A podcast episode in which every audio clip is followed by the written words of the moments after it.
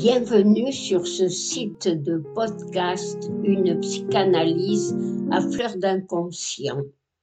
Aujourd'hui, je voudrais vous parler des trois sources du rêve avec parmi celles-ci une qui est particulièrement intéressante, celle des rêves qui surviennent en cours d'analyse et que Freud appelle rêve autobiographique et qui révèle de fait la source de la névrose, l'événement traumatique autour duquel elle s'est organisée. Mais Freud décrit tout d'abord comme première source du rêve celle du désir de dormir. C'est en quelque sorte un désir qui émane du moi. Il cite comme exemple de ce rêve celui de cet étudiant en médecine qui, pour ne pas avoir à se réveiller et à se lever, avait rêvé qu'il était déjà à l'hôpital, mais dans un lit de malade, pour pouvoir y dormir tranquille. D'or, ce n'est qu'un rêve, peut se dire le rêveur. Il apaise ainsi son désir de dormir, tandis que son désir inconscient, lui, en profite pour se faire reconnaître dans le contenu manifeste du rêve. Mais ce désir de dormir peut entrer en conflit avec le désir inconscient qui demande à s'exprimer et le vigile donne aussitôt l'alarme et le rêve devient rêve d'angoisse ou cauchemar. Il trouble à ce moment-là le sommeil et il provoque le réveil. C'est ainsi que Freud décrit dans son grand ouvrage L'interprétation du rêve l'un des cauchemars qui semble faire obstacle à sa théorie du rêve comme étant la réalisation d'un désir. Il écrit Un homme de 27 ans, gravement atteint depuis un an, a eu fréquemment, entre 11 et 13 ans, un rêve accompagné d'une angoisse très pénible.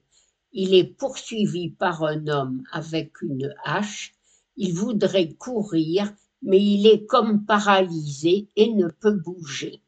C'est certainement un bon exemple de cauchemar très commun et incontestablement sexuel.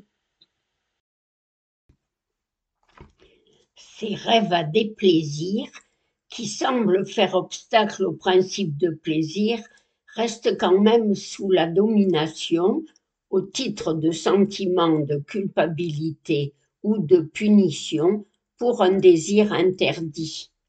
Cependant, en 1920, dans son au-delà du principe de plaisir, il décrit cette fois-ci une autre catégorie de rêves qui fait non pas objection, mais exception à la théorie du rêve comme accomplissement de désir, et ce sont d'une part les rêves de l'hystérie traumatique, point de départ, ne l'oublions pas, de la découverte freudienne au temps de Charcot, d'autre part les rêves effectués au cours d'une psychanalyse.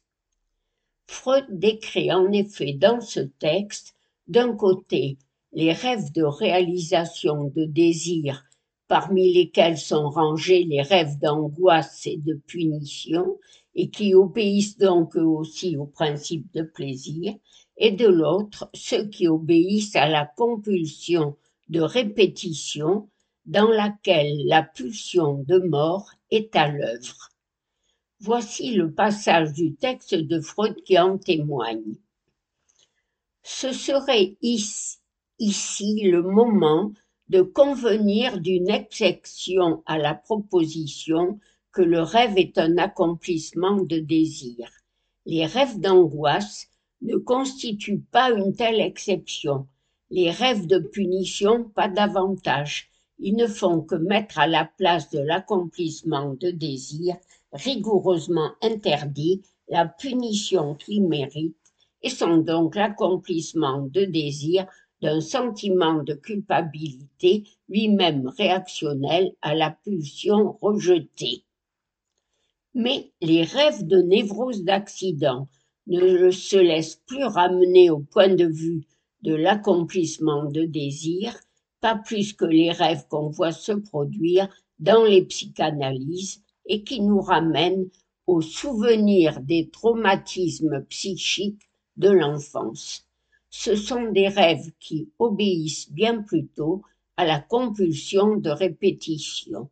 S'il y a un au-delà du principe de plaisir, il est logique d'admettre, même pour la tendance du rêve à accomplir le désir, l'existence d'un temps qui l'aurait précédé. On peut retrouver dans l'interprétation des rêves, au titre d'exemple, et bien avant que Freud les repéré en tant que tel, ce joli rêve de la dame qui était arrivée trop tard au marché et avait donc trouvé la boutique du boucher fermée. Freud retient pour interpréter ce rêve cette formule vulgaire ferme ta boucherie pour indiquer qu'un homme a laissé sa braguette ouverte. Dans le transfert, Freud est ainsi cet homme qui a laissé sa braguette ouverte dans le but de la séduire et qui est invité à la refermer. Justifiant ainsi sa célèbre formule ce qui ne peut pas être remémoré est ainsi répété dans le transfert, Freud évoque alors en note que c'est par ce rêve que cette femme est entrée en analyse et indique J'ai appris et compris seulement plus tard qu'elle répétait ainsi le trauma initial dont procédait sa névrose. Voilà, j'ai trouvé important de souligner donc parmi ces trois sources du rêve celle qui relève de ce que Freud appelle la compulsion de répétition, qui vient de l'au-delà du principe de plaisir comme manifestation de la pulsion de mort.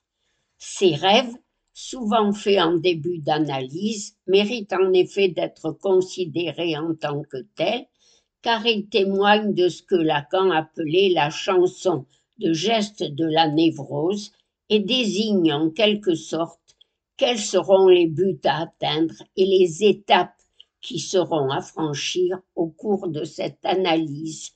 Ils en tracent en quelque sorte le chemin.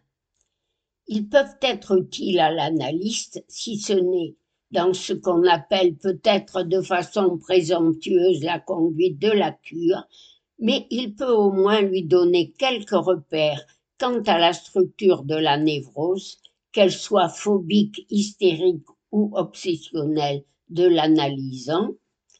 Quant à l'analysant même, si en ce premier temps de l'analyse il n'est pas à même de déchiffrer ce rêve,